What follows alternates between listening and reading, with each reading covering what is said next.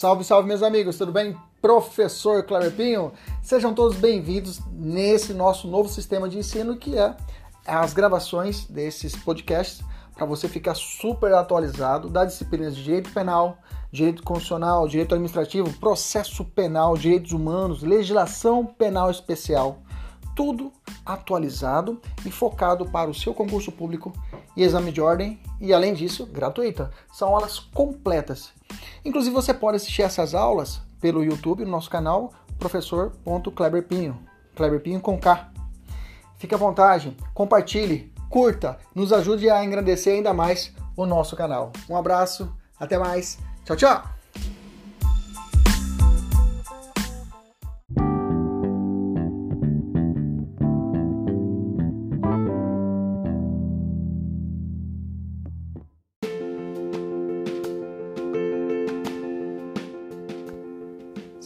Salve, salve meus amigos, professor Kleber Pinho.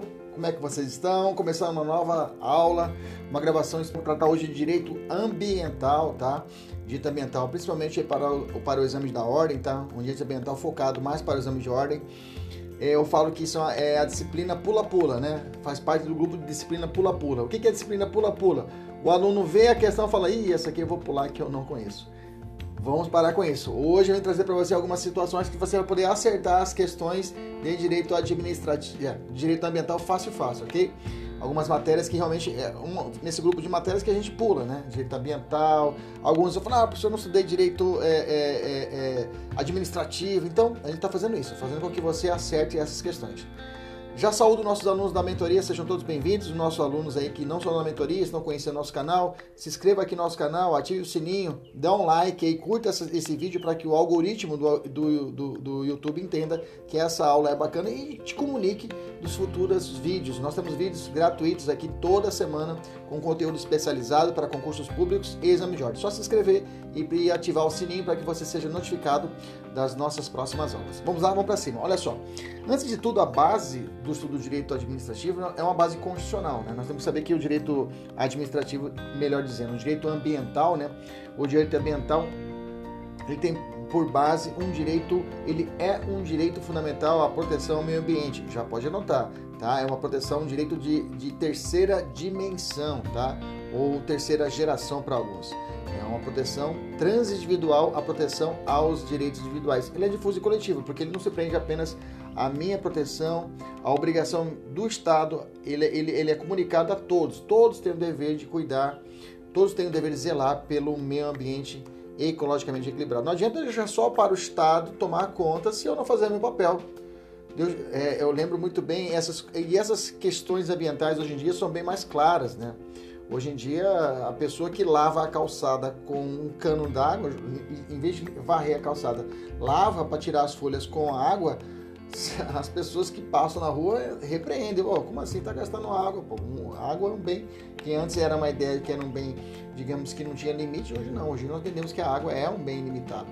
Então, nesse contexto, é, nessa visualização, nós temos que o direito ambiental ele evoluiu e muito. Então, a proteção é para todos, tá? Isso reflete, inclusive, a nossa Constituição de, de, de 88, que trouxe isso no artigo 225, esse interesse coletivo. Olha só como é que traz o 225 e é o primeiro artigo que você tem que estudar. Professor, é, os alunos da mentoria eles recebem um PDF já estruturado, com os artigos, com questões, tudo materializado. Se você quiser conhecer nossas mentorias, é, nos, entre em contato conosco, professor Kleber Pino, no Instagram, aqui no YouTube, também você pode deixar alguma, alguma, alguma, alguma mensagem, ou até através de nossas redes sociais, Instagram, Facebook. Só entrar em contato que logo, logo nós podemos responder de imediato. Bacana, tranquilo. Vamos lá. Você que não está com material, pega aí o artigo 225 da sua Constituição Agora eu vou falar de algumas leis, você já também já deixa o Vademeco aí do lado, prontinho para poder acompanhar a aula. O 225 fala assim, e é importante conhecer o 225 da Constituição. Todos têm direito ao meio ambiente ecologicamente equilibrado. Pronto, já vou grifar. Então, todos, todos, todos. Então, ali já caracteriza um, um direito fundamental. Lembre-se, né, que os direitos e proteções, as garantias individuais, ah, os direitos fundamentais, eles não estão restritos lá no artigo 5 da Constituição, tá? O, no, o conteúdo de proteção ao direito fundamental está espalhado por todo o texto constitucional, Exemplo disso é o artigo 225 e também fora da Constituição, ok? Fora da Constituição também tem dispositivos internacionais que também refletem proteção aos direitos fundamentais. E quando estão fora e estão inscritos em tratados, a gente chama isso de direitos humanos. Bacana, beleza? Então o artigo 225 vem nos ensinando esse ponto. O primeiro ponto é isso, da nossa Constituição, que todos, todos, todos têm direito ao meio ambiente ecologicamente equilibrado, vírgula, bem de uso comum do povo e essencial à sadia qualidade de vida impondo-se, olha só, agora põe em posição, ao poder público e à coletividade, então não é só o poder público, não é só o Estado, o dever de defendê-lo e preservá-lo para os presentes e futuras gerações. Então o meio, meio ambiente tem essa, essa visão é, é, prospectiva, dirigente, que a proteção ao meio ambiente tem, também tem que se refletir para as futuras gerações, e não só essa presente. Bacana? Parágrafo primeiro, importante, para assegurar essa efetividade, para assegurar a efetividade desse direito, incumbe ao poder público. Agora a Constituição aponta o dedo para o poder público. Fala assim: poder público você tem que o quê? Inciso 1. Preservar e restaurar os processos ecológicos essenciais e prover o manejo ecológico das espécies e ecossistemas. 2. Estado, preste atenção. Preservar a diversidade e a integridade do patrimônio genético do país e fiscalizar as entidades dedicadas às pesquisas, à pesquisa e manipulação de material genético. Estado, preste atenção. Definir em todas as unidades de, da federação espaços territoriais e seus componentes a serem especialmente protegidos, sendo a alteração e a supressão permitida somente através da lei, de lei, vedada qualquer utilização que comprometa a integridade dos atributos que justifiquem a sua proteção. O inciso 4 está grifado de ponta a ponta. Eu quero que você grife o inciso 4 ponta a ponta. Ele é muito cobrado em prova. Diz assim o inciso 4. Exigir o Estado, na forma da lei, para instalação de obra, instalação de obra ou atividade potencialmente, grifa, potencialmente, grifa. Estou falando do inciso 4, do parágrafo 1 do artigo 225. Exigir na forma da lei para a instalação de obra ou atividade, obra ou atividade potencialmente causadora de significativa degradação do meio ambiente. Estudo, de pré, estudo prévio de impacto ambiental a que se dará publicidade. É o tema da nossa aula de hoje. Vamos tratar desse licenciamento. O que é esse, esse o, o licenciamento? E para realização do licenciamento é feito esses estudos, esses estudos de impacto ambiental. E vamos tratar, bem, vamos tratar, bem, tratar também na aula de hoje a parte de responsabilidade civil e administrativa de danos ambientais. Bacana? Inciso 5, continua assim: controlar a produção, a comercialização e o emprego de técnicas, métodos e substâncias que comportem risco para a vida, a qualidade de vida e meio ambiente. Até uma, um viés aqui de direito do consumidor também. Inciso 6, promover a educação ambiental em todos os níveis, em todos os níveis de ensino e a conscientização pública para a preservação do meio ambiente. Inciso 7, proteger a fauna e a flora, vedadas na forma da lei as práticas que coloquem em risco sua função ecológica, provoquem a extinção de espécies ou submetam os animais à crueldade. Bacana, esse é o inciso 7. Fecha os incisos do parágrafo primeiro e aí abre o parágrafo segundo. E aí já quero que você grifa de ponta a ponta o parágrafo segundo. O parágrafo segundo fala assim: aquele. Agora vem falando de responsabilidade. Vem falando de responsabilidade, falando, ó, aquele que explorar recursos minerais fica obrigado a recuperar o meio ambiente degradado, de acordo com a solução técnica exigida pelo órgão público competente na forma da lei. Professor, qual órgão público? A gente vai falar sobre isso, tá? E parágrafo terceiro, as condutas e atividades consideradas lesivas ao meio ambiente sujeitarão aos infratores pessoas físicas ou jurídicas. Grifa. Pessoa jurídica. Bacana, claro, pessoa física que causar degradação ambiental vai ser responsabilizado civilmente, vai receber uma multa administrativamente e penalmente. Claro, pode ser preso por crime ambiental. E a pessoa jurídica pode ser presa por crime ambiental? A Constituição fala que sim. Olha só. Então, repetindo o parágrafo terceiro, as condutas e atividades consideradas lesivas ao meio ambiente sujeitarão os infratores, pessoas físicas ou jurídicas, às sanções penais, administrativas independentemente da obrigação de reparar os danos causados. Quando fala re, independentemente de reparar o dano, está falando também da viés civil. Então ele vai responder tanto penalmente, administrativamente e civilmente, que seria a, a possibilidade da reparação de danos.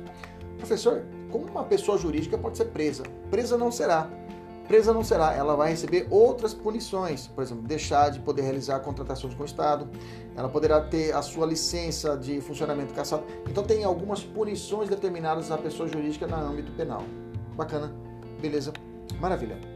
Parágrafo 4 Grifou o parágrafo terceiro? Grifou o parágrafo terceiro. Parágrafo 4 As florestas, a floresta amazônica, a, a floresta amazônica brasileira, a Mata Atlântica, a Serra do Mar, o Pantanal Mato Grossense e a Zona Costeira são patrimônio nacional. Grifa, viu, gente? É, cuidado que é muito comum em prova, às vezes, colocar que são biomas. Não são biomas, é o patrimônio nacional, tá? Eles são chamados patrimônio nacional. Então, patrimônio nacional é a floresta amazônica, Mata Atlântica, Serra do Mar, Pantanal e Zona Costeira, ok? São patrimônio nacional. E não bens da União, também é comum colocar na prova bens da União, né? Desculpa, eu falei biomas, não, não é biomas. É bens da União. Normalmente a prova coloca, fala que é, o Pantanal do Mato Grosso é bem da União. Não é bem da União, é patrimônio nacional, é diferente, tá? É patrimônio nacional. Desculpa, eu falei biomas, esquece biomas. A prova normalmente coloca bens, são bens da União. A floresta amazônica, não, é patrimônio nacional e sua utilização far-se-á na forma da lei dentro de condições que assegurem a preservação do meio ambiente, inclusive quanto a, ao uso dos recursos naturais. Parágrafo 5 são indisponíveis as terras devolutas arrecadadas pelos Estados por ações discriminatórias necessárias à proteção dos a, ecossistemas naturais. Parágrafo 6 esse aí você grifa, pode grifar, eu te dou um tempinho para você grifar, vamos lá. Principalmente o seguinte, as usinas que operem com reator nuclear, então não é qualquer usina, deverão, ordem, ter sua localização, localização definida por lei federal, em lei federal. Não é lei estadual, não é lei municipal. A localização vai ser definida por lei federal. A lei federal vai estabelecer onde é que vai, estar, vai ser instalada essa usina nuclear. Bacana? Sem o que não poderão ser instaladas.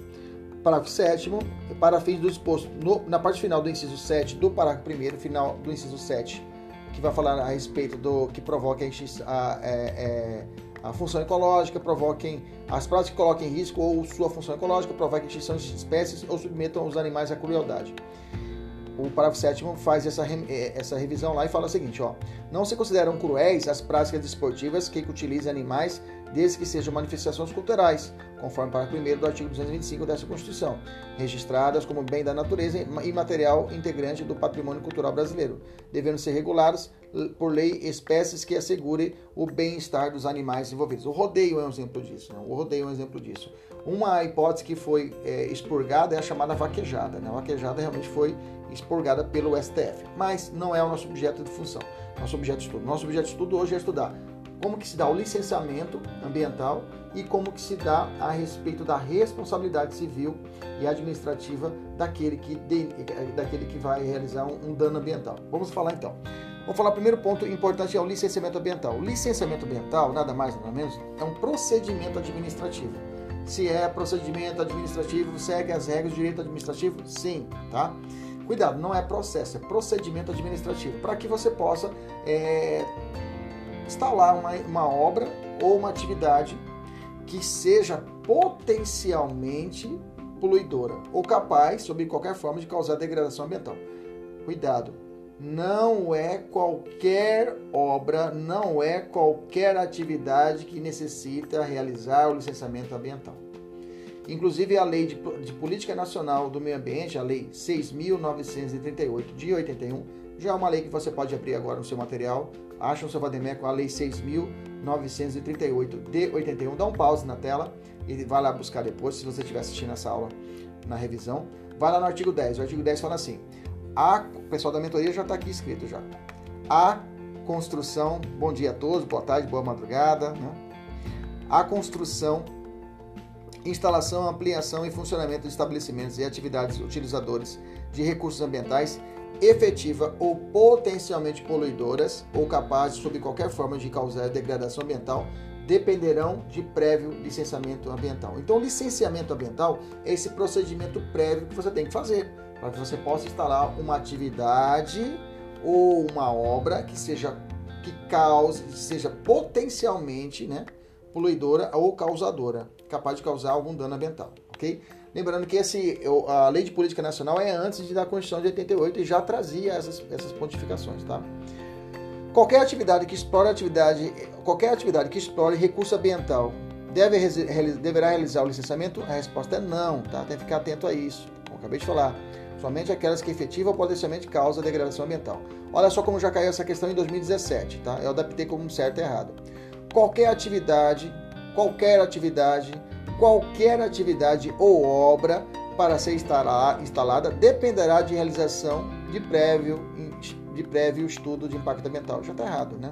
Então não é qualquer, somente aquelas que tenham potencial capacidade de causar degradação ambiental, beleza? Olha outra questão de 2017 da FGV também eu adaptei para certo e errado. Olha só. A sociedade empresária Asfalto Joia SA, vencedora da licitação realizada pela União, irá construir uma rodovia com quatro pistas. Maravilha. Quatro pistas de rolamento, ligando cinco estados da federação. Que ótimo. Nesse caso, o licenciamento ambiental dessa obra é facultativo, podendo ser realizado com outros estudos ambientais diferentes do estudo prévio de impacto ambiental, visto que ela, ela se realiza em mais de uma unidade da federação. Nada a ver. Resposta errada. É necessário, sim, o estudo de impacto ambiental, independente de onde seja localizada a obra. Bacana? Deixa eu perguntar, um índio, o índio, o índio que vai explorar uh, a natureza, eles precisam também fazer o licenciamento? O índio vai explorar uma obra, fazer uma atividade, e essa atividade pode ser causadora de dano ambiental. O índio, ele precisa também de licenciamento? Claro, claro, tá? Todos, todos que vão explorar, inclusive o índio, tá? Precisa de licenciamento. Olha só essa questão de 2011 do FGV. É antiguinha, mas vale a pena a gente ter ela. Fala assim: os indígenas têm o, o usufruto exclusivo das riquezas do solo, rios e dos lagos nas terras ocupadas em caráter permanente. Perfeito. Por eles. E, portanto, podem explorá-las sem necessidade de licenciamento ambiental. Negativo. Tá? Inclusive, os índios eles são submetidos ao licenciamento ambiental. Bacana. Beleza? Professor, quem que licencia? Quem que autoriza? A, a, a ideia é o seguinte: a competência para licenciar está atrelada ao poder de polícia. Opa, poder de polícia já estudamos, né, professor? Já estudamos poder de polícia. Né? Já estudamos lá na, na matéria de é, é, intervenção do Estado na, na, na atividade privada, né? poder de polícia. É possível ele agir dentro, obrigando a você, intervindo na sua propriedade de uma forma direta ou indireta, obrigando a você ou deixar de fazer alguma coisa, né? Mediante lei, né? Claro, né? Então, uma obrigação, é, é, é inclusive, é, é, é, reduzindo a aplicação de direitos fundamentais como iniciativa privada, como a, a possibilidade de você ter a, a, empresa sua não obedecer aos ditames de um decreto a, a respeito do, do Covid. Tem poder policial lá e fechar. Então, a, o licenciamento ele, ele está atrelado ao poder de polícia do, da, do, do poder executivo, tá? Quem licencia é poder executivo. Já vi questão falando que a Assembleia Legislativa licencia. Não. Só quem licencia, quem autoriza o licenciamento para a construção de uma obra ou atividade que tenha um potencial, é, que seja potencialmente causador de danos ambientais, é somente o poder executivo. Bacana? Professor, qual esfera? Todas as esferas. Eu tenho. Todos os entes federativos podem realizar o licenciamento ambiental, licenciar para realizar uma obra, ou seja, no âmbito municipal, estadual, é, da União e do Distrito Federal, tá? Então, nos quatro entes federativos eles podem licenciar, tá? Os quatro entes federativos têm capacidade de licenciamento. Beleza? Tranquilo. Olha só essa questão, da FGV também. A análise e a aprovação de atividade potencialmente causadora de risco ambiental são consubstanciadas no poder de polícia, não sendo possível a análise do relatório de impacto ambiental pelo poder legislativo. Correto. Só o poder executivo tem essa capacidade de realizar essa, essa compreensão quanto o licenciamento deve ou não deve ser concedido. Bacana, beleza? Ah, professor, quem fiscaliza? É, em regra, cabe ao órgão que autorizou ser responsável pelo licenciamento. Mas deixa eu fazer uma pergunta para você, professor. Um órgão federal né, pode fiscalizar excepcionalmente um empreendimento licenciado pelo município de Cuiabá? Pode, professor? Pode. É possível que o IBAMA realize uma fiscalização em uma atividade ou uma obra que foi licenciada pela Secretaria é, Ambiental do município de Cuiabá, por exemplo. Pode fiscalizar? Pode. Professor, deixa eu falar um negócio para o senhor. E se caso o, o, o IBAMA multar? Se o IBAMA multar, professor, multar o município, multar. Bacana. O IBAMA ele tem competência para fazer a multa, professor? Tem. Então, é, a, a, a, tem uma questão que é muito comum, acontecer a chamada duplicidade é, de multas. O IBAMA multa e o município de Cuiabá multa. E aí, quem que vai prevalecer? A resposta é que vai prevalecer o auto de, de infração ambiental lavrado pelo órgão que detém a competência para atribuição do licenciamento. Então, uma situação que muito acontece em prova, né? O Cuiabá emite uma multa e o Ibama emite uma multa do mesmo terreno. Aí eu pergunto, quem licenciou esse terreno? Foi o município de Cuiabá? Foi. Então, eu vou dar prevalência, a, a infração ambiental válida é a do município de Cuiabá. Olha só como já caiu.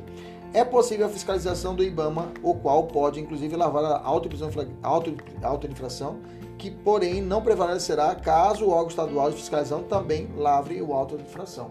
Então, não prevalece se o, se o, o, o, o órgão fiscalizador também for o Estado de Mato Grosso. Tá? Se o Estado de Mato Grosso ou o município de Cuiabá lavra o auto e o federal também lavra o alto, quem vai prevalecer é o Estado. Agora, se não tem multa estadual não tem a multa municipal num, num, licenciamento que foi autorizado numa obra ou uma atividade que foi autorizada pelo município de Cuiabá, o município de Cuiabá não fiscalizou, beleza? Vem o IBAMA, o IBAMA vem e fiscaliza e o IBAMA determina a multa. Eu vou ter que pagar a multa do IBAMA, não tem boca, beleza? Mesmo sendo fiscalizado, mesmo sendo, mesmo sendo licenciado pelo município de Cuiabá.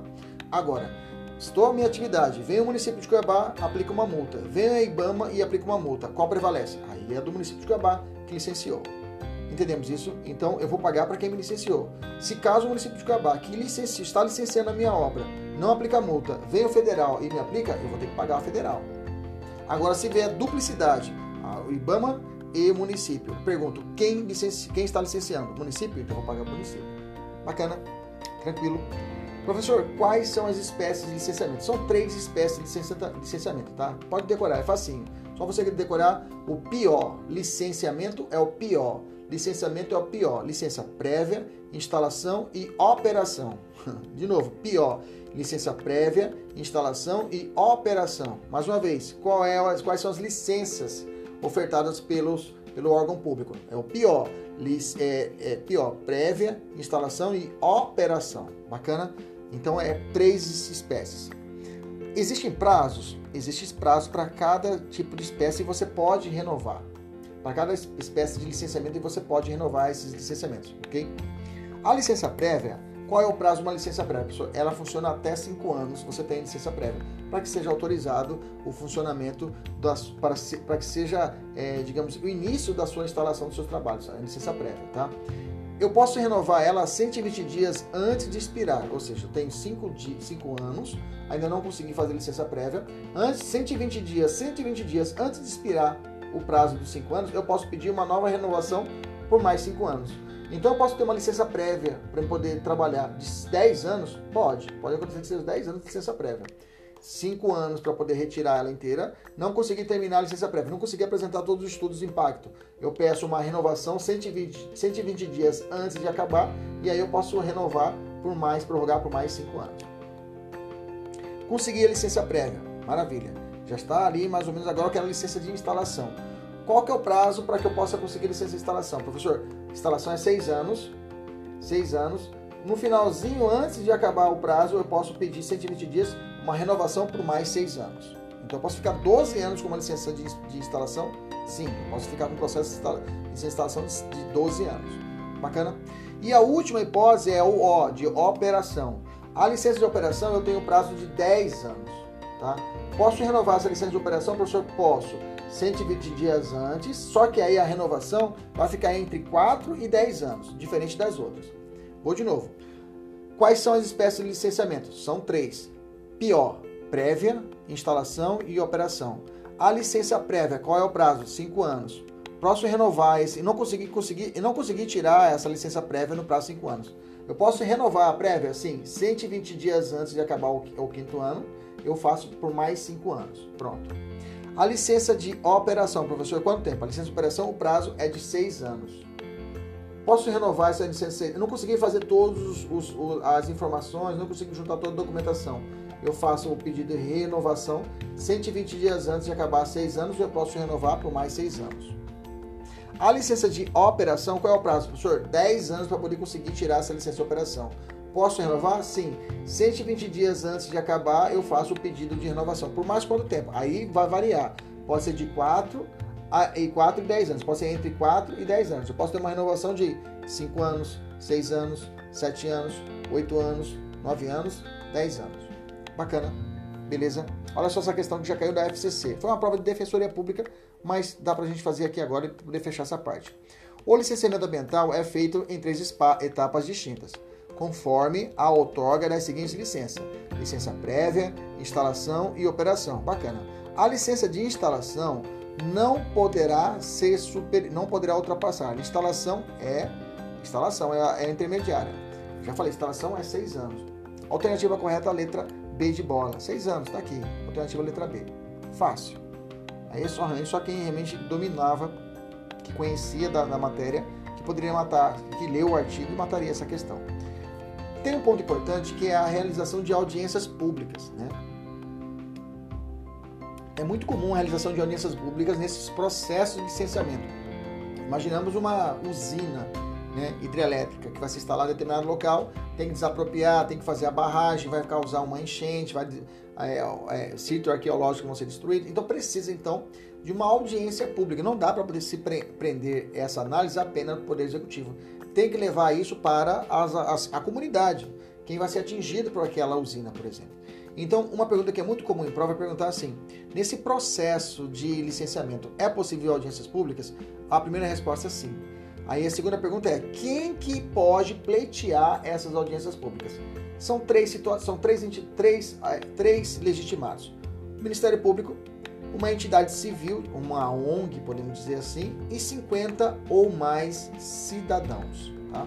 Repetindo, uma entidade civil, uma ONG, pode ser, o Ministério Público é legitimado e ou, ou 50 ou mais cidadãos. Então eu posso ter a comunidade baixo assinado, 50 ou mais pessoas fazem um pleito de, ó, precisa ter uma, realizar uma audiência pública.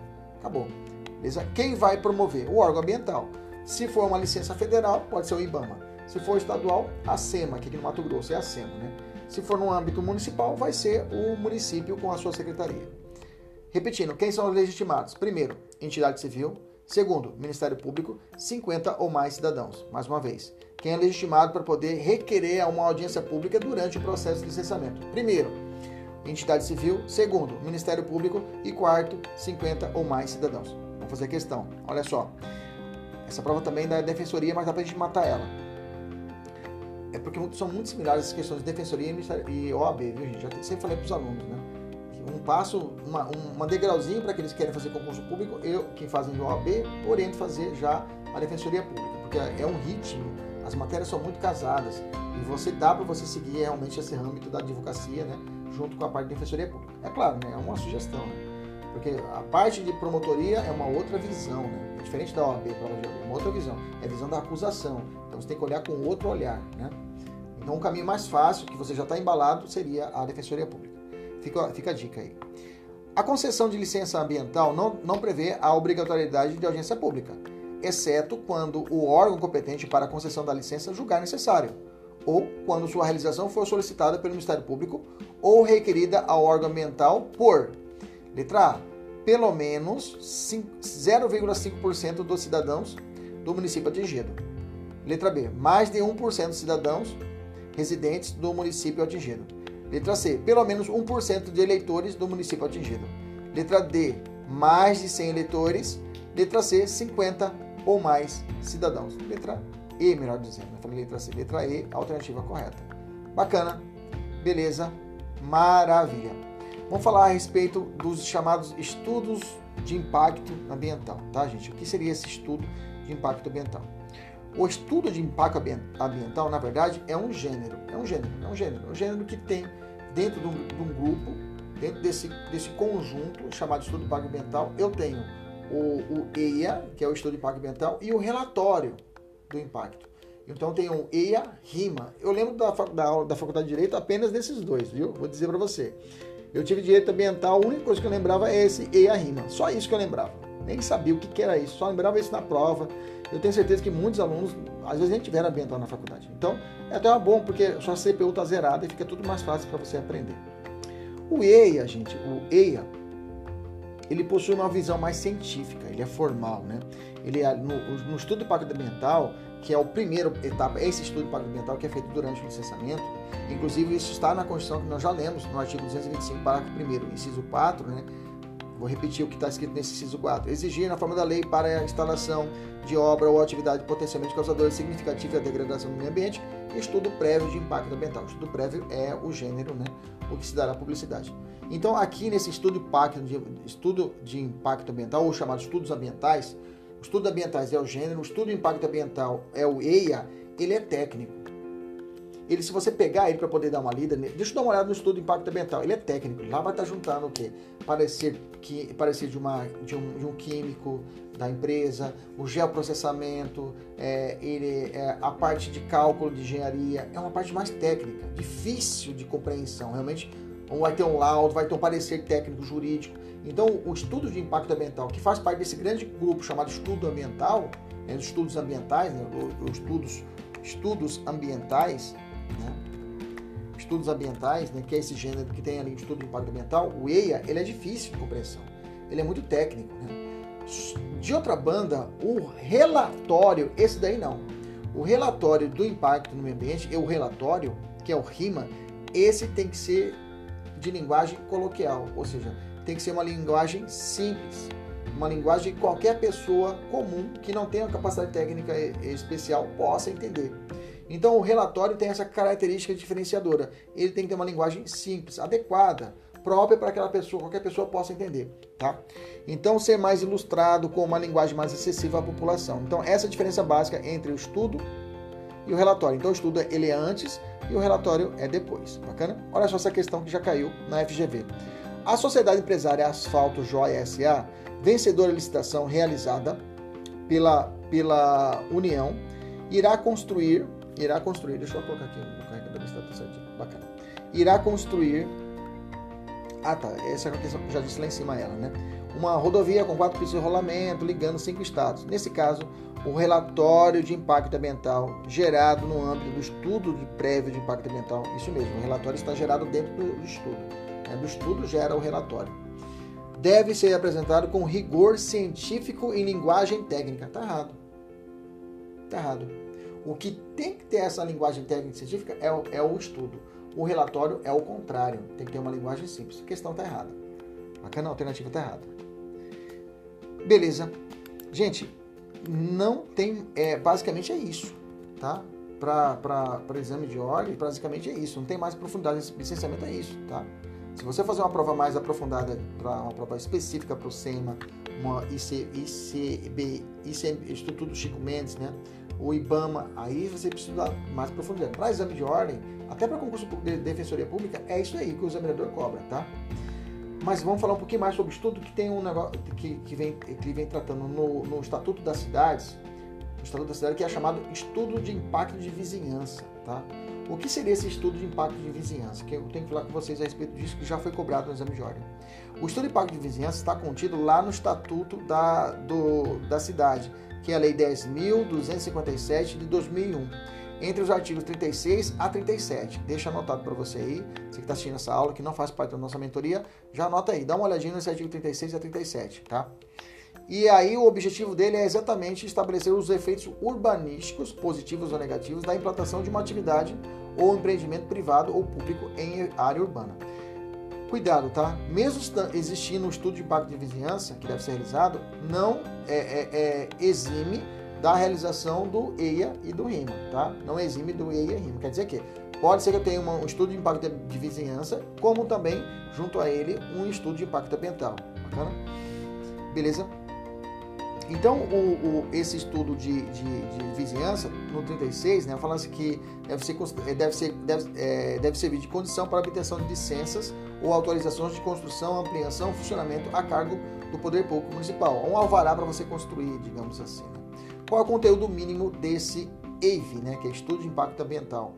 Ele tem que estar ali, ali tem que estar, estar o estudo, é obrigatoriamente deve englobar, pelo menos, as seguintes, os seguintes pontos, tem que estar nesse estudo adensamento populacional, equipamentos urbanos e comunitários, uso e ocupação do solo, valorização imobiliária, geração de tráfego e demanda por transporte público, ventilação, iluminação, paisagem urbana e é, patrimônio natural e cultural. Mais ou menos isso tem que estar vinculado a esse estudo de impacto de vizinhança no âmbito urbano. Né? Vamos fazer uma questão aqui que caiu no, na FGV. Vem assim, ó. Miguel, Miguel, empreendedor particular, tem interesse de, em dar início à construção de edifício comercial em área urbana de uma grande metrópole. Bacana? Assim, consulta seu advogado e indaga sobre, as, sobre quais são as exigências legais para o empreendimento. Assinar a alternativa correta. Letra A. Não é necessária a realização de estudo de impacto ambiental, por ser área urbana, ou estudo de impacto de vizinhança, uma vez que não foi editada até hoje a lei complementar exige, exige, exigida pela Constituição. Está fora. Letra B. É necessário o estudo de impacto ambiental anterior ao licenciamento ambiental, a ser efetivado pelo município em razão de potencial impacto, é, de ser, é, impacto ser de âmbito local. É necessária a realização de estudo de impacto de vizinhança, desde que o empreendimento seja compreendido em rol de atividades estabelecidas pelo município. Opa, essa ficou bonitinha, professor. Letra D. É necessária a realização de estudo de impacto de vizinhança, o qual não será precedido necessariamente por licenciamento ambiental, uma vez que a atividade não é potencialmente causadora de impacto ambiental. Como eu disse para você, não quer dizer que tem estudo de impacto de, eh, estudo de impacto de vizinhança, não terá o estudo de impacto ambiental. Bacana? Tranquilo? Então, a alternativa correta, a letra C. É necessária a realização de estudo de impacto de vizinhança, desde que o empreendimento esteja compreendido no rol de atividades estabelecidas em lei municipal. Bacana? Beleza? Maravilha. Vamos entrar agora na parte de responsabilidade civil administrativa por dano ambiental. Olha só. O artigo 225, vou voltar de novo 225, lembra que ele disse assim, né? As condutas e atividades consideradas lesivas ao meio ambiente sujeitarão os infratores, pessoas físicas ou jurídicas, às sanções penais e administrativas, independentemente da obrigação de reparar dos danos causados. Lembra, quando ele fala isso, está falando de responsabilidade civil. Bacana? Dois pontos importantes aqui. A responsabilidade por danos ambientais civil é do tipo objetiva, tá? É objetiva. A responsabilidade administrativa e a penal, já adianto, ela é subjetiva. Repetindo, a responsabilidade por danos ambientais, ela é objetiva. A responsabilidade por danos ambientais no âmbito administrativo, multa, por exemplo.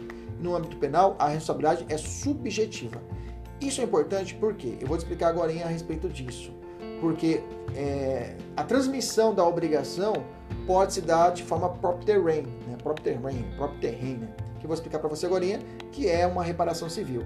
Mas a multa que tem um cunho de responsabilidade subjetiva, que eu analiso a pessoa que cometeu o crime, que cometeu o dano ambiental, ela se prende àquela pessoa, ela não transfere àquele que adquiriu. Já te explico para você, para você entender, tá?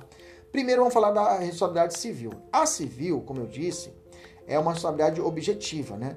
É do tipo risco integral mesmo para alguns, né? É, é, você é responsável pela, pelos danos. Então a reparação de dano ambiental não se opera a prescrição, inclusive, tá? Não se opera, a reparação de danos não se opera a prescrição, você tem que realizar ela. E a reparação integral, onde a reparação pode ser até mesmo super, é, é superior à capacidade financeira do poluidor. Cuidado, tá? Então quer dizer que a, a, a, o dano de reparação, a fazenda vale um milhão, mas pode ser que o dano cometido vale, tenha um potencial de 2 milhões. Você vai ter que reparar. Ela pode transcender, inclusive, o valor do imóvel. Tá? Transcende a capacidade financeira do poluidor. Por isso que você vê algumas, algumas indenizações do âmbito civil, até multas milionárias, né? Nesse âmbito do, da, da, da, Porque tem isso, posso ultrapassar essa capacidade financeira do poluidor toma cuidado. Multa que é administrativo, ela não se transfere. Não se transfere. Não se transfere a quem adquirir. Por quê? Primeiro ponto, a responsabilidade é subjetiva, já te expliquei. Eu tenho que analisar quem cometeu e ela que tem que ficar com ela. Por quê? Vou repetir de novo. A responsabilidade penal e, administrativa é subjetiva. Nelas aplica-se o princípio da intranscendência da pena tanto para a punição penal como para a punição administrativa, a responsabilidade é subjetiva e nela está atrelado ao princípio da intranscendência da pena. Vou te dar um exemplo fácil. Lá no direito penal, o cara foi condenado a 10 anos de, de pena, ok? Se ele morre no primeiro ano, o Estado pode transferir essa pena para outra pessoa, liga para o filho: Filho, seu pai morreu aqui, vem para cá você cumprir o resto da pena. Tem como? Não tem como é, essa intranscendência da pena não pode, porque a responsabilidade é subjetiva. Mesma coisa a multa. A multa determinada a determinada pessoa, ela que deverá será responsabilizada pelo pagamento. Diferente da reparação civil. Vamos lá. Imaginamos a seguinte situação: Isabela, tá? defensora pública, né? bem conceituada no estado do Mato Grosso, adquire uma fazenda, ok? Adquire uma fazenda. E ela compra a fazenda e o proprietário fala: Olha, dona Isabela, é, eu tomei uma multa tá, do IBAMA, tá? tomei uma multa administrativa do IBAMA no valor de um milhão de reais. E além disso, tem o dever de reparar a, o dano ambiental, que é reparar aquela mata ali, fazer a plantação, e vai custar mais ou menos uns 300 mil. A senhora quer comprar assim mesmo a fazenda? Quer. E ela compra a fazenda. A pergunta é: o que, que a Isabela, a doutora Isabela, vai ter, vai ter que realmente cumprir? A reparação e o pagamento da multa? Não. Ela só vai, só será responsabilizada pela reparação do dano. Essa reparação continua com o novo comprador. É uma dívida chamada próprio terreno. A dívida próprio terreno, ela acompanha o bem. É a mesma coisa se fosse assim. Se você for comprar um carro, bacana? Alguém te vende um carro. E o carro tem multa. Bacana? O carro tem, tem um. Não, melhor dizer, multa não, tem IPVA. Aí o IPVA você tem que pagar todo ano, bacana? Bacana. Então o IPVA é uma, ele é uma dívida próprio terreno.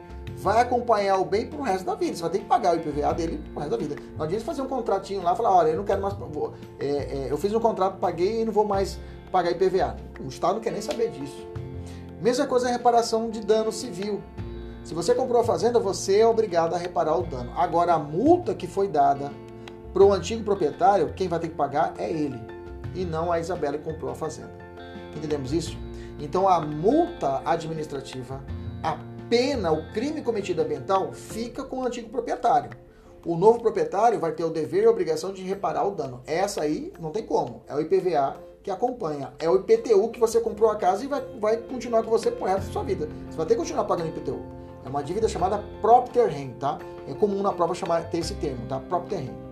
Gente, com isso daqui, com essa receitinha do bolo, a gente consegue matar várias questões, quer ver? E até questões de âmbito de magistratura e outros mais, tá? Olha só essa questão. Eu adaptei ela para certo e errado. O João adquiriu em maio de 2000 um imóvel em área rural, banhado pelo Rio Formoso. Bacana? Em 2010, foi citado para responder uma ação civil pública proposta pelo município de Belas Veredas, que o responsabiliza civilmente por ter cometido corte raso da mata ciliar da propriedade. Beleza.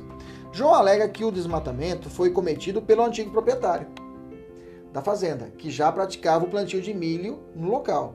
Em razão do exposto, é correto afirmar que a responsabilidade por dano ambiental é objetiva. Bacana. Mas como não há nexo de causalidade entre a ação do novo proprietário e o corte raso na área, verifica-se a excludente da responsabilidade e João não será obrigado a reparar o dano. Certo? Errado. Ele vai ter que reparar o dano. Professor, agora ficou fácil. É isso mesmo. Quero deixar fácil para você. Vamos para mais uma? Vamos lá. A União construiu uma usina nuclear para fins de geração de energia elétrica. A fim de minimizar os riscos de acidentes relacionados à utilização do urânio, foram empregados no empreendimento os mais modernos e seguros equipamentos. Do mesmo modo, o pessoal designado para trabalhar na usina recebeu todos os treinamentos exigidos na legislação brasileira, na legislação brasileira e internacional. Entretanto, em decorrência de uma intensa, imprevisível e excepcional, aí ficou fácil, né? Imprevisível e excepcional chuva que caiu na região, parte da usina ficou alagada. Isso gerou superaquecimento das instalações, fato que culminou na liberação de um pequeno volume de gases radioativos armazenados. Gente, ó, dando, é, é, é, aqui não tem conversa, tá? Não tem conversa. Causados, na, causando náuseas e vômitos na população que mora próxima à usina. A responsabilidade por dano ambiental, ela é integral, tá? Eu vou seguir a risca, a teoria do risco administra, é, é teoria do risco integral tá? E não o risco administrativo. Então, risco integral é o quê? A reparação não cabe excludente de licitude. Não cabe a usina falar, ah, por causa da chuva. Se lasque. A, a, a teoria da é, a responsabilidade integral. Você vai ter que vai ter que pagar tudo. Não tem direito a excludente de licitude. Só se fosse a teoria do risco administrativo, mas dano ambiental é risco integral. É teoria do risco integral, ou seja, tem que pagar tudo. Não tem como ter desculpa. Não tem como colocar excludentes de licitude. Quando ele falou de chuva, é excludente de licitude. Ó, a culpa não foi minha, foi por causa da chuva. Que se lasque. A, a teoria do risco integral não cabe excludente de licitude à chuva e você deverá reparar tudo. tá? Continua a questão. Com base na situação narrada, assinale a alternativa correta. A União não pode ser responsabilizada pelo dano causado à população, tendo em vista a ausência, ou seja, a responsabilidade subjetiva por parte do poder público. Errado, tá? A União pode ser responsabilizada pelas consequências advindas do vazamento de gases radioativos, independentemente de culpa pois a responsabilidade aqui é objetiva. Lembra, o que é subjetiva é âmbito administrativo e âmbito penal. Reparação civil é objetiva. E a objetiva pode ser risco administrativo ou risco integral. Risco administrativo, a pessoa que é a, a, a que vai ser que vai ser aquela a, a responsabilizada pode apresentar alguma excludente de licitude. Não fui eu, é culpa de terceiro. Por exemplo, quando a Isabela comprou a fazenda e entrou com ação contra ela, ela vai dizer, ela pode apresentar, falou, olha, é, é, é, não fui eu, fui terceiro, responsabilidade objetiva, mas tem o risco administrativo. Ela pode apresentar excludente de licitude. Agora, dano ambiental, a responsabilidade objetiva e risco integral. Não tem, não cabe excludente de licitude. Dano nuclear não cabe excludente de licitude. Bacana, guarda isso, tá? Alguns falam que até o dano, é, é, é, a responsabilidade também no âmbito é, ambiental também seria o risco integral. Mas aí tem divergências doutrinárias, a gente não vai entrar nisso. Mas dano nuclear não tem conversa, é a teoria do risco integral. Bacana? Não cabe excludente. Beleza? Tranquilo? Mais uma. Em 2017, beleza, é fácil, viu como é fácil? É tranquilo. Em 2017, Maria adquire de Eduardo um terreno inserido em área de unidade de conservação e proteção integral. Em 2018, Maria descobre, por meio de documentos e fotos antigas, que Eduardo promoveu o desmatamento irregular no imóvel. Sobre a responsabilidade civil de, ambiental de Maria, aquela que adquiriu. Né? Responde civilmente pela recomposição ambiental, ainda que tenha agido de boa fé ao adquirir o terreno. Tá certo. Ela responde.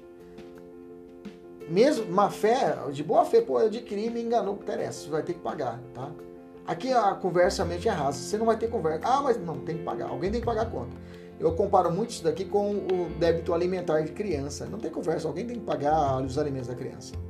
Aqui a mesma coisa, alguém tem que pagar, alguém tem que reparar o dano. Se você adquiriu mesmo boa fé, você vai ter que reparar. Mais uma. Olha só. É, Bolão Limitada, sociedade empresária, pretende iniciar a atividade de distribuição de pneus no mercado brasileiro. Pneu é complicado, né? Para isso, contrata uma consultoria para, dentre outros elementos, avaliar sua responsabilidade pela destinação final dos pneus que pretende comercializar. A destinação final dos pneus será de responsabilidade do consumidor final, no âmbito do desenvolvimento do, do serviço da, da regular limpeza urbana. Negativo. Se o cara vai, vai, adquirir o pneu, ele tem a responsabilidade de dar a destinação àquele pneu, tá? Então, é, a, a sociedade empresária será responsável pelo retorno dos produtos após o uso pelo consumidor de forma independente, independentemente né, do serviço público de limpeza urbana. Então, a empresa ela assume essa, essa obrigação de recolher depois esses pneus e ter que dar destinação a eles, tá? Tem mais duas questões eu vou deixar para você, da pessoal da turma da mentoria resolver, tá? E aí eu tenho um último tópico que é a ação civil pública no âmbito, no âmbito é, é, ambiental. Eu tenho que estudar isso, que os futuros advogados e futuros defensores públicos têm que fazer a, a, a defesa, defesa do cidadão, se for a ele acionado uma ação civil pública. Lembrando que a defensoria pública também pode propor a ação civil pública, tá? Ela pode estar do outro lado, tá bom? Então, quem propõe a ação civil pública? Regra, Ministério Público. Depois, eu tenho, regra não, são todos legitimados, concorrentes. Né? Ministério Público, Defensoria Pública, os entes federativos, Estado, União, Distrito Federal, municípios, autarquia, empresa pública, sociedade economia mista, a associação que esteja há pelo menos um ano e que tenha como finalidade institucional a proteção do meio ambiente. Tá?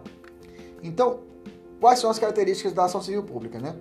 Em caso de desistência infundada ou abandono da ação, por uma associação, uma associação legitimada, o Ministério Público ou outro legitimado pode assumir. Ou seja, se caso uma associação propôs uma ação civil pública e no meio do caminho ela desistiu, o Ministério Público pode ele assumir aquela ação ou qualquer outro legitimado, Defensoria Pública, outros mais. Essa é uma das características da ação civil pública. Outra, ela faz coisa erga omnes, tá? Exceto se o pedido for julgado improcedente ou insuficiência de provas. Se for julgado improcedente por, é, por insuficiência de provas, qualquer não teve prova suficiente, o juiz extinguiu a ação civil pública, julgou improcedente. Nesse caso, faltou prova, faltou prova. E nesse caso, se faltou prova, outro legitimado pode propor de novo essa ação com novas provas contra aquele infrator é, do âmbito é, ambiental, ok? Então não faz coisa julgada nesse caso, tá? Não faria coisa julgada nesse caso. Se eu for julgado improcedente a ação por insuficiência de provas, a Defensoria Pública não conseguiu comprovar que aquele sujeito realmente causou esse dano ambiental e foi, digamos assim, julgado improcedente, outro legitimado, por exemplo, o Ministério Público pode ingressar com a mesma ação, com os mesmos pedidos, só que agora apresentando provas novas, porque não faz coisa julgada erga omnes nesse caso, quando o processo ele é julgado extinto por insuficiência de provas. Insuficiência de provas, tá? É, a ação civil pública para reparação de danos ambientais não se opera a prescrição. É imprescritível, tá? Ação civil pública para reparação de danos. E quando vem da decisão da, da, da, ação civil pública, é necessário chamado duplo grau de jurisdição obrigatório. É necessário chamado recurso é, de ofício. Né? Ele tem que subir para o tribunal para ser reforçada, para ser ratificada aquela decisão da primeira instância da ação civil pública. Beleza? Tenho duas questões aqui. Uma eu vou deixar para você fazer e vou fazer a de 2019, que é mais recente. Em decorrência de grave dano ambiental em uma unidade de conservação, devido ao rompimento de barragem de contenção de sedimentos minerais, parece que é uma história que a gente já conhece, né? Brumadinho, né? É, a Defensoria Pública ingressa com ação civil pública em face do causador do dano. Bacana? Beleza? Assinale a alternativa correta. Letra A. A ação civil pública não deve prosseguir uma vez que a Defensoria Pública não é legitimada. Putz, isso é uma prova de FGV, OAB, né? Falando da, da legitimação da Defensoria Pública. Olha só, né? Letra B. A Defensoria Pública pode pedir a recomposição do meio ambiente cumulativamente ao pedido de indenizar sem que isso incorra. Oh, meu Deus do céu. Vamos parar só um pouquinho aqui, gente.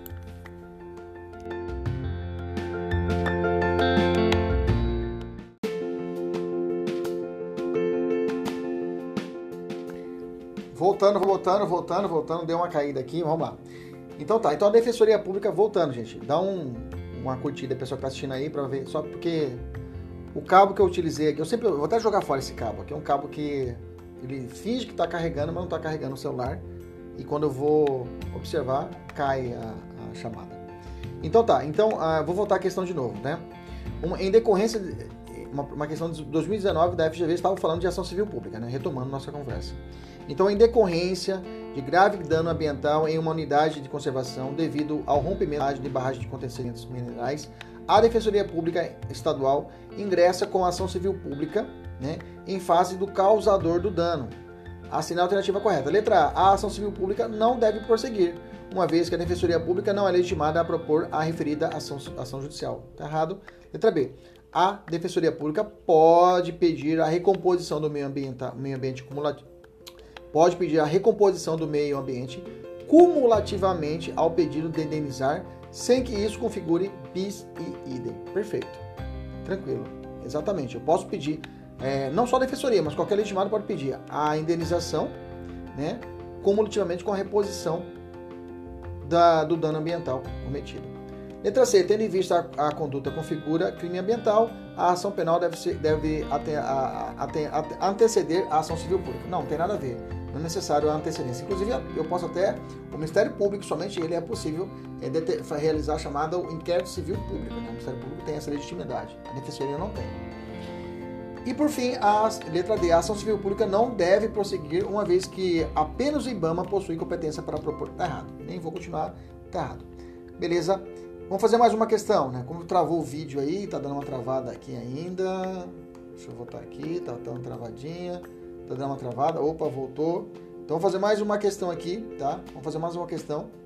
Deu uma travada. A respeito da ação civil pública, FGV. Olha só.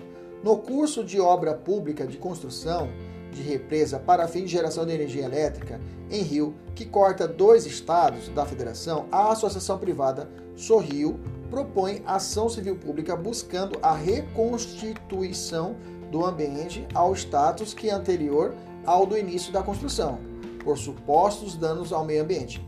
Considerando a hipótese, assinale a alternativa correta. Letra A. Caso a Associação Sorriu abandone a ação, o Ministério Público ou outro legitimado assumirá a titularidade ativa Opa, pode acontecer isso, professor? Se caso a associação abandonar o Ministério Público ou a Defensoria Pública ou o, a, a, a, União, ou o Estado de Mato Grosso, ou o município de Cuiabá, pode, pode assumir. Alternativa correta, letra A. Tá? Mas vamos continuar. Letra B. Caso haja inquérito civil público em curso proposta pelo Ministério Público, a ação civil pública será suspensa pelo prazo de um ano. Não, não há essa determinação. Letra C. Como o bem público objeto da tutela judicial está localizado em mais de um Estado da Federação, a legitimidade ativa é exclusiva para a propósito da ação é no Ministério Público Federal. Não, não há essa legitimação, não há essa restrição. Letra D. Caso o pedido seja julgado improcedente por insuficiência de provas, não será possível a propositura de nova demanda com o mesmo pedido. Pelo contrário, aí que será possível. É a única hipótese que não faz coisa julgada erga omnes. Beleza? Maravilha. A rápida aula, realmente hoje foi rapidinha, mas são, é, eu quero evitar o efeito pula-pula, né? Deixa eu voltar aqui, deu uma travada. Então, quero evitar que você tenha esse efeito pulativa, é, é, efeito pula-pula, né? Vê uma questão desse tipo e fala, cara, não sei, eu vou pular. Beleza? Se possível, depois reveja essa aula, faça mais exercício. O pessoal da mentoria tem agora 10 questões para poder fazer.